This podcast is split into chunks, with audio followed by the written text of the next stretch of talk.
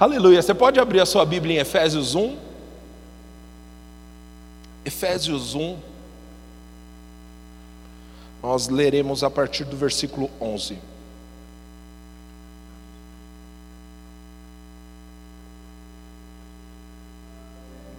A Bíblia diz assim: Nele fomos também escolhidos, tendo sido predestinados. Desculpa, gente, eu falei tão rápido, nem esperei você abrir, né? Todos abriram? Uh, nele fomos também escolhidos, tendo sido predestinados conforme o plano daquele que faz todas as coisas segundo o propósito da sua vontade, a fim de que, a fim de que nós, os que primeiro, primeiro esperamos em Cristo, sejamos para o louvor da sua glória. Feche seus olhos, Pai, obrigado por Sua palavra, Sua palavra é a verdade. Nós te pedimos, Senhor, fala conosco. Nós estamos com nossos corações abertos para receber a Tua influência, da Tua inspiração, daquilo que o Senhor quer falar conosco nessa manhã. Pai, em nome de Jesus, encontra os nossos corações. Nós queremos, Senhor, fluir de acordo com o Teu Espírito. Eu te agradeço, Pai, porque as palavras sairão da minha boca, carregadas, banhadas, recheadas de poder e de unção, as palavras do teu Espírito que transformam vidas. Te agradecemos, Pai, em nome de Jesus. Amém. Queridos, esse texto eu acho maravilhoso porque ele fala assim: nós ah, fomos separados em Cristo, nós os que primeiros, primeiro cremos, para que sejamos para o louvor da Sua glória. Eu gosto porque não está escrito para que façamos algo para o louvor da Sua glória, para que entreguemos algo para o louvor da Sua glória, para que pensemos algo para o louvor da Sua glória, diz, para que sejamos para o louvor da Sua glória. Ei, o primeiro chamado de Deus para você é não é que você glorifique a Ele através dos seus dons e talentos não é que você glorifique a Ele através dos seus recursos, não é que você glorifique Ele através das coisas que Ele mesmo te deu. A primeira ideia de Deus é que a sua vida, quem você é, glorifique a Ele, para que sejamos para o louvor da Sua glória. Sabe, queridos, nesse tempo, você me conhece, eu sou um camarada bastante agitado. E aí eu pensei logo nos primeiros dias, eu falei, cara, se eu vou ficar 14 dias dentro de casa, eu vou produzir tanto, eu vou ler tanto, eu vou preparar tanta coisa, eu vou fazer, e eu vou montar projetos, e eu vou. Uau! Não aconteceu. E algumas vezes eu ia para o meu quarto de oração para falar com Deus: Deus, o que o Senhor quer que eu faça agora? E eu ouvia da parte de Deus: nada. Querido, infelizmente nós criamos na nossa cabeça uma cultura de performance. Parece que Deus vai nos aceitar mais ou menos pelo que a gente faz. Aí, se eu canto bem, Deus me aceita mais. Se eu canto mal, Deus me aceita tão bem. Se eu prego bem, aí eu tenho um reconhecimento da parte de Deus. Ei, isso é carnal e é mundano. Deus não é assim. Deus não está olhando para a sua performance para ver se você é bom ou mal, se você é um filho bom ou um filho ruim. Não é a sua performance que determina quem você é para Deus. Deus olha para você e diz: Por quem você é, eu te amo. Às vezes, querido, nós estamos tão empolgados com aquilo que a gente pode fazer para o Senhor, que a gente se esquece que não, o que a gente pode fazer é muito pequeno.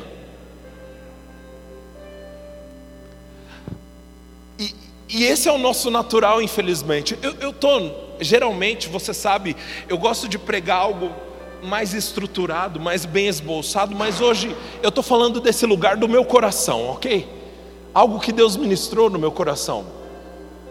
Às vezes a gente tem que parar de fazer tanto e entender, ei, Ele é nosso Pai. Às vezes a gente tem que lembrar que não é quão bem eu prego, não é quão bem eu sirvo na igreja, não é como, como eu, os resultados que eu entrego. Isso daqui não é uma empresa, isso daqui é um corpo, é uma família. E numa família você não é mais aceito ou menos aceito pelo que você faz ou deixa de fazer, é porque você tem traços de sangue, você é filho, Aleluia. Eu gosto do fato de Jesus, quando Jesus chega no Getsema, oh, perdão, quando Jesus chega no Jordão para ser batizado, e aí João o batiza, vem uma voz do alto e diz: Esse é meu filho amado, em quem eu tenho prazer. Você sabe que até aquele momento na Bíblia, Jesus não tinha realizado nenhum milagre. O prazer de Deus em você não é pela sua performance, não é pelos resultados que você entrega. Eu sei como é, querido. Às vezes a gente olha para nós mesmos e fala: Senhor, eu queria estar fazendo mais. Senhor, eu queria entregar mais. Senhor, eu queria fazer tanta coisa para o Senhor. E às vezes Deus está falando: Eu só queria que você gastasse mais tempo comigo. Eu só queria desfrutar mais tempo de comunhão com você. Não é sobre fazer, é sobre ser, para que sejamos para o louvor da Sua glória. Enquanto a gente estava no momento de música aqui, Deus ministrou algo no meu coração. Deus me disse: Antes do envia-me a mim, existe um eis-me aqui. A verdade é que hoje em dia, com a nossa, o nosso ouvido de crente, a gente já ouve eis-me aqui pensando: eis-me aqui, Senhor, para onde o Senhor vai me enviar? Mas o primeiro chamado é para estar aqui, é para estar diante dEle, desfrutando de quem Ele é, desfrutando da presença dEle, tendo relacionamento com o nosso Pai. A Bíblia diz quando Jesus foi separar os seus doze apóstolos, ele diz: E Jesus separou doze para primeiro estar com Ele. Esse é o nosso primeiro chamado, estar com Ele. É maravilhoso, querido, servir ao Senhor, é maravilhoso trabalhar para o Senhor, é maravilhoso gastar nossa vida, nossas energias trabalhando para o Senhor, isso é bom demais, mas não é o primeiro lugar. O problema é que às vezes a gente tem substituído o nosso relacionamento pelo nosso ativismo. Eu quero fazer para o Senhor, eu quero entregar para o Senhor, eu quero me dar para o Senhor, eu quero correr para o Senhor, eu quero pregar para o Senhor. Ei, mas é, às vezes eu estou esquecendo de estar com o Senhor. Eu já compartilhei isso aqui algumas vezes mas pouco tempo antes de eu casar, eu percebia que a minha mãe estava com saudade de mim antes de eu sair de casa. Quem aqui passou por isso antes de casar? Aí eu, eu chegava do trabalho e minha mãe falava assim: Filho, fala aí. Eu, com a boca cheia de comida, né? Fala o quê? Não sei, fala qualquer coisa. Queria conversar, queria relacionamento. Esse é o coração de uma mãe. Agora imagina se nesse momento eu falasse: "Não, mãe, não dá para conversar agora não, porque eu preciso lavar a louça para a senhora, eu preciso varrer a casa para a senhora, eu preciso lavar o quintal para a senhora. Não dá tempo de conversar, mãe, porque eu preciso fazer algo para a senhora. Que filho horrível eu seria. E às vezes a gente está fazendo isso com Deus. Ei Deus, não dá para conversar agora não, porque eu estou escalado amanhã, eu preciso estudar, eu preciso me preparar. Ei Deus, não dá para gastar tempo falando com o Senhor agora não, porque eu vou pregar na semana que vem e eu preciso estudar a tua palavra. Ei Deus, não dá para ter comunhão agora, porque eu estou trabalhando muito. E eu tenho a impressão que às vezes nós chegamos no lugar de oração e a gente fala, fala, fala, fala, e o que o Espírito Santo queria dizer é: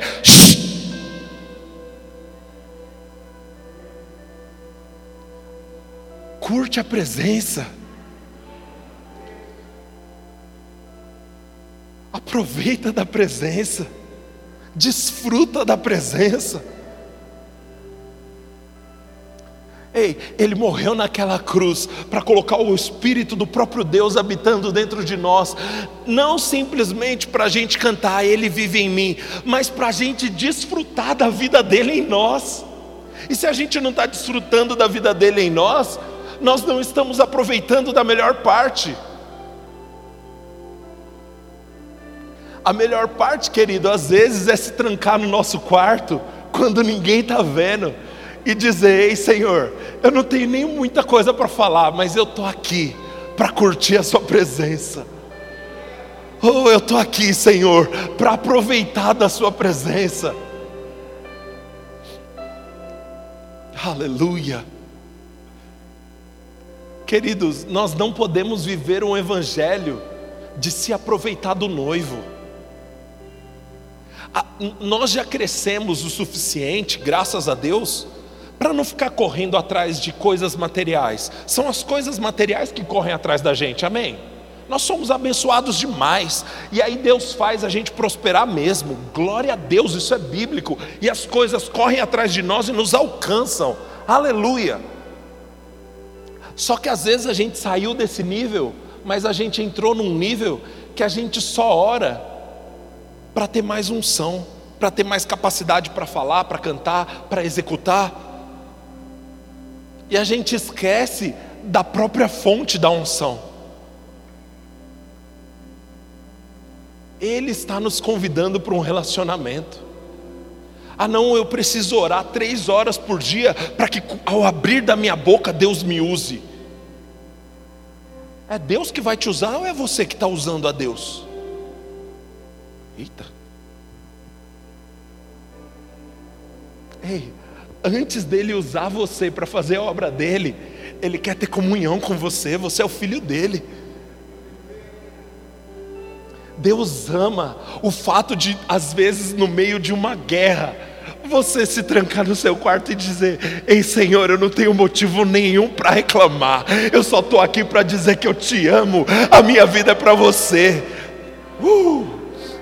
Aí eu imagino Deus falando: Uau, era isso que eu esperava. Você imagina lá em Atos 16, no versículo 28, Paulo e Silas com as costas sangrando, machucados, apanharam injustamente, presos injustamente, e o que eles diziam? Palavras de amor a Deus. Paulo e Silas à meia-noite oravam e cantavam. Oh, aleluia. Sabe, querido, dançar de alegria na igreja, rir de alegria, pular, correr, isso é maravilhoso, mas às vezes tem uma tonelada nas nossas costas, e fazer isso em honra ao nosso Rei traz um resultado tão maior. Uma vez eu vi um homem de Deus falando da, da experiência dele com a paternidade. Ele falou, cara, meu filho nasceu. E eu estava pensando, esse menino não tem nada para me dar. Se a gente pensa naturalmente, assim ó, eu dou a comida para ele, eu e a mãe dele damos a comida para ele. Aí ele chora, e a gente troca a fralda dele. Ele não consegue nem trocar a própria fralda. Ele não tem nada para me entregar. Só que, como pai, só de olhar para ele, eu me sinto presenteado. E ele falou que pensando essas coisas, Deus disse: Agora você consegue entender como eu te enxergo? Não é o que você pode fazer para mim, não é o que você pode dar para mim, é porque você é meu filho. Eu tenho prazer em você. Ah, Senhor, mas às vezes eu não sou tão obediente, mas você não deixa de ser filho. O Senhor, essa manhã, está nos atraindo para o lugar secreto, querido, para aquele lugar onde a gente falava com Ele e desfrutava dEle. Uh, eu vejo algumas pessoas sentindo saudade desse lugar essa manhã aqui. Oh Senhor, os lugares profundos em Deus. Uma grande missionária do século XVI, Madame Guyon, ela disse: todo cristão é chamado em primeiro lugar para as profundezas de Deus. Ei, Deus não criou ninguém para ficar na superfície, para ficar no raso.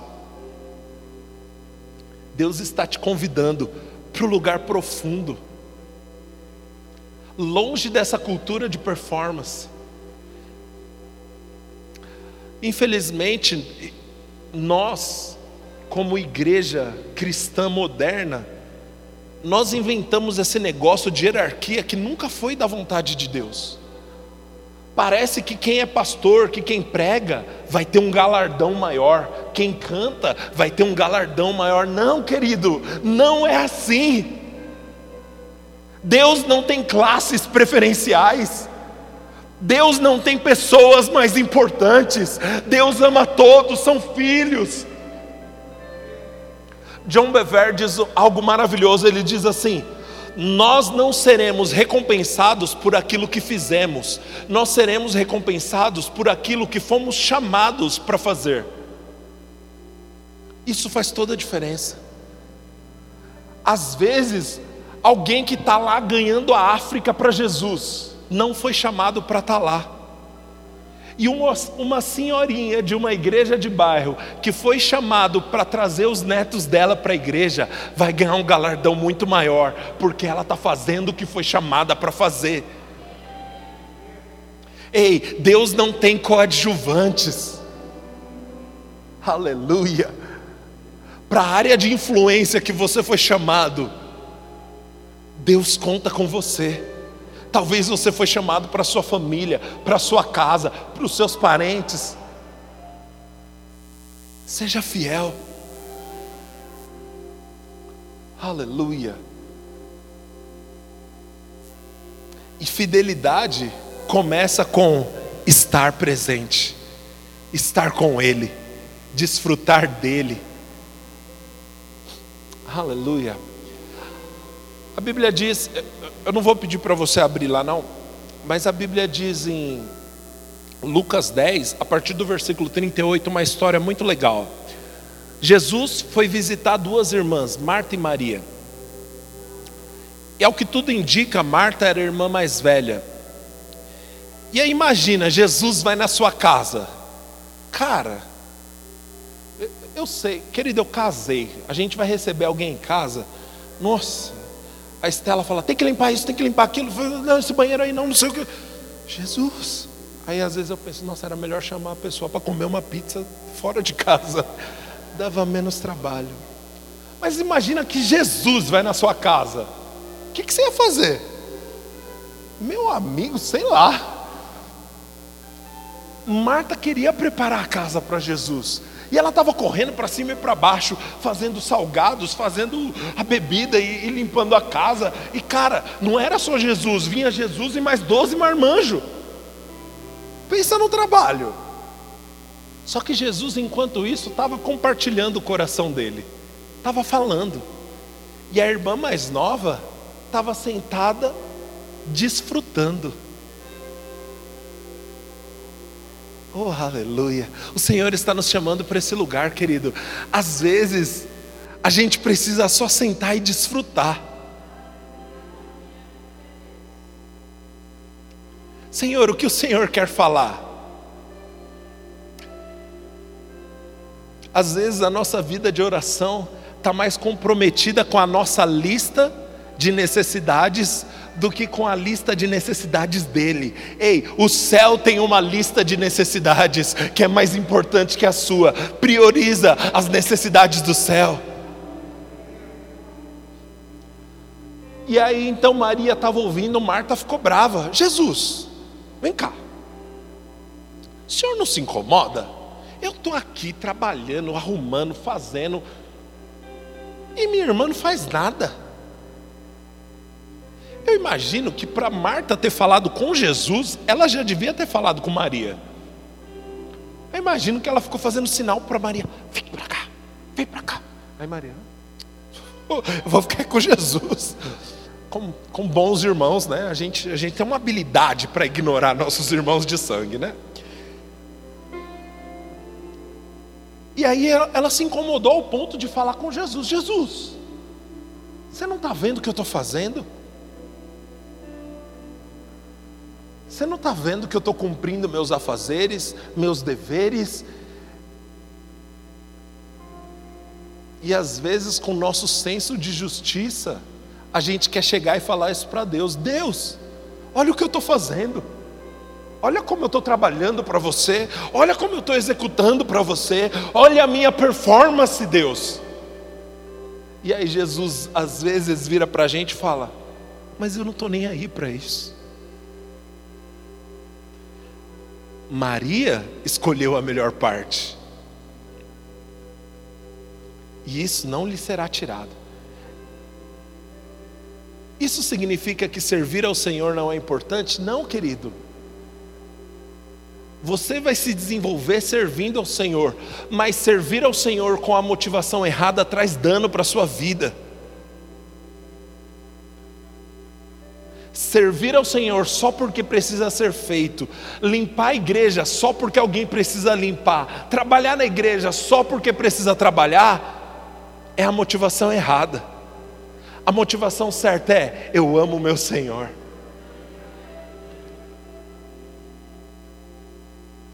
Aleluia. Maria sentada ouvindo, Jesus disse: essa é a melhor parte.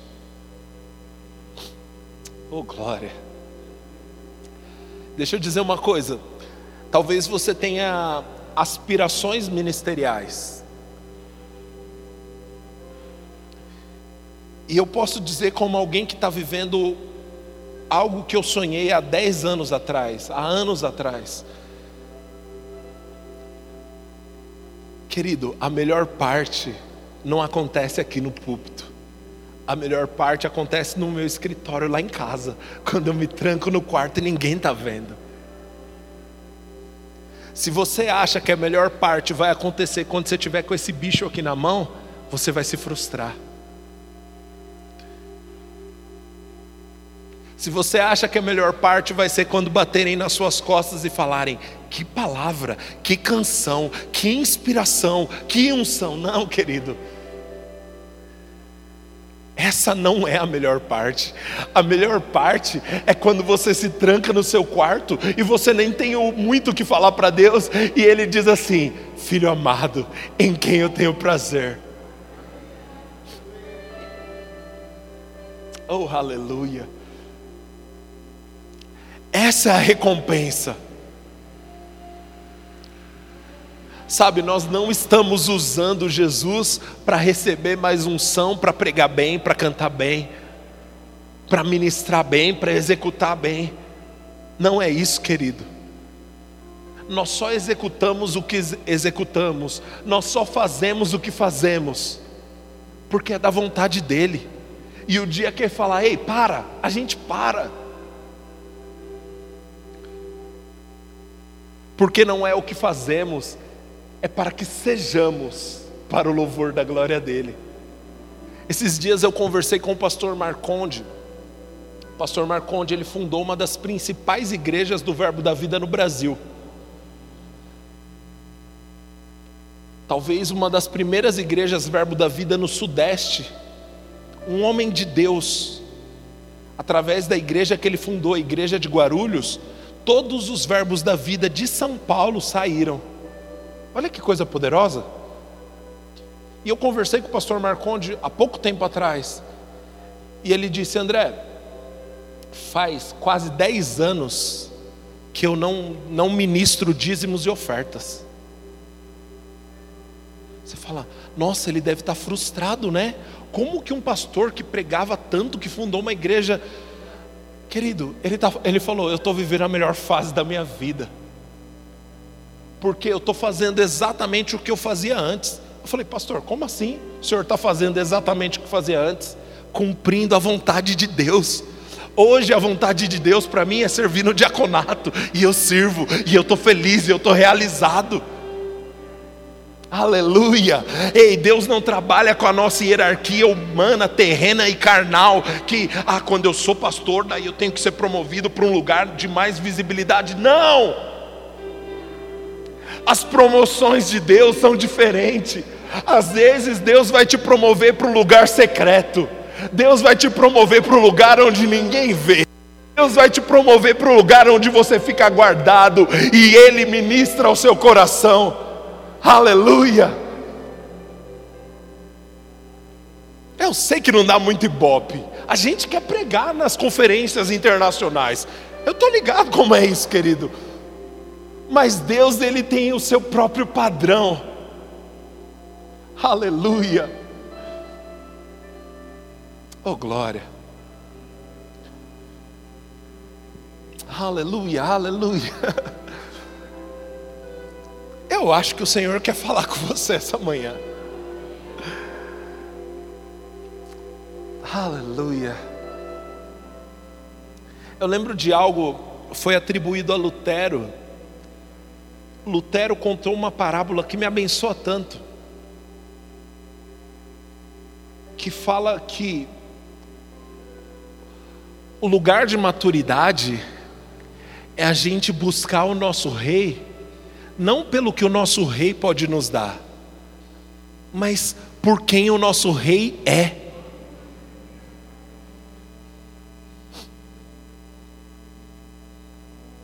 Sabe, querido, quando eu era criança,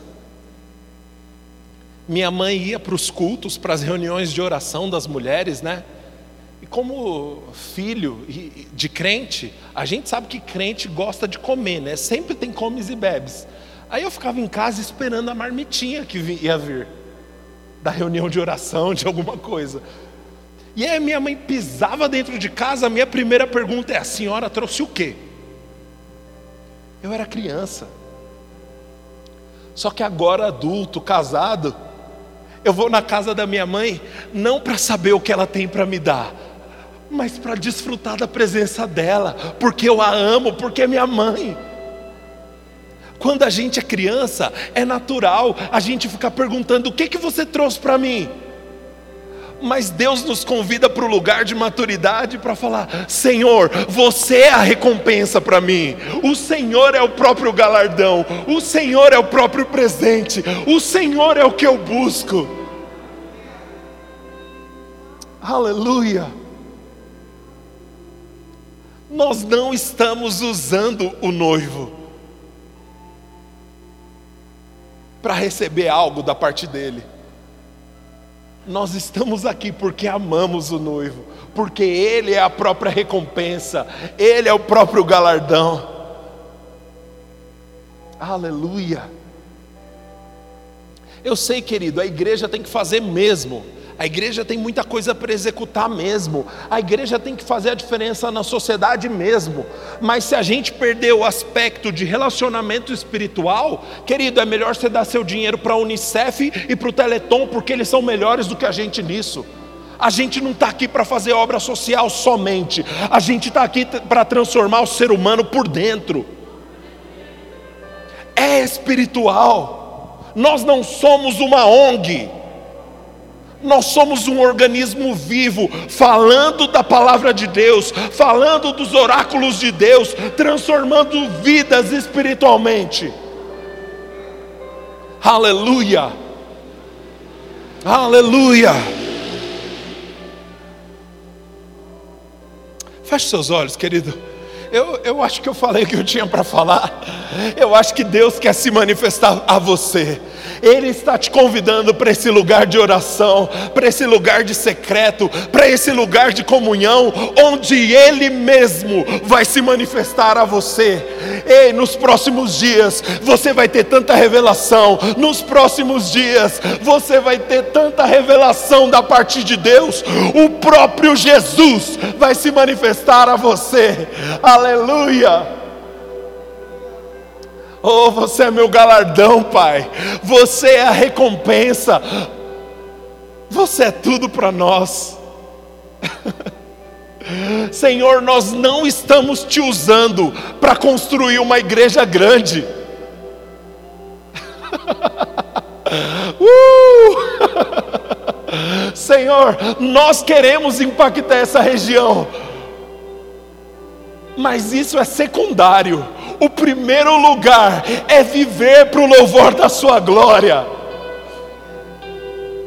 Nós queremos, Senhor, alcançar as pessoas aí fora, mas isso é secundário, Senhor. O primeiro lugar é te amar. Jesus, nós estamos comprometidos com a missão que o Senhor nos deu para esse lugar mas nós queremos te dizer, antes da missão, o que nos importa é você. Jesus, sucesso sem você é fracasso. Não há nada que queiramos mais do que você. Aleluia. Aleluia.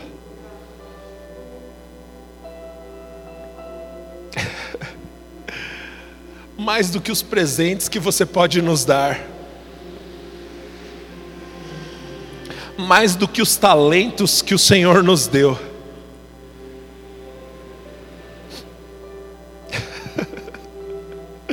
Os nossos talentos só têm sentido, Senhor, se for usados para você. Mais do que a inteligência que o Senhor nos deu.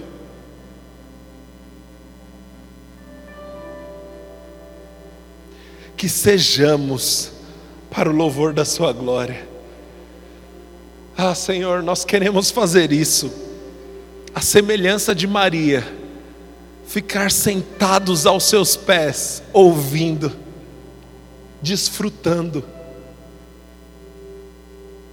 aproveitando, tendo comunhão.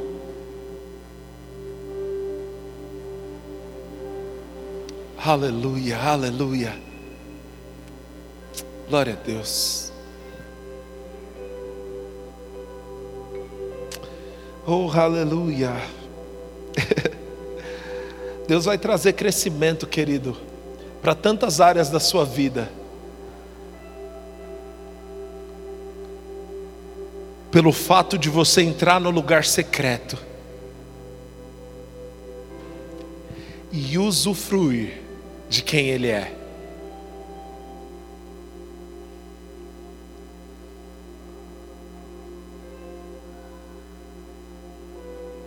O Senhor é tudo para nós.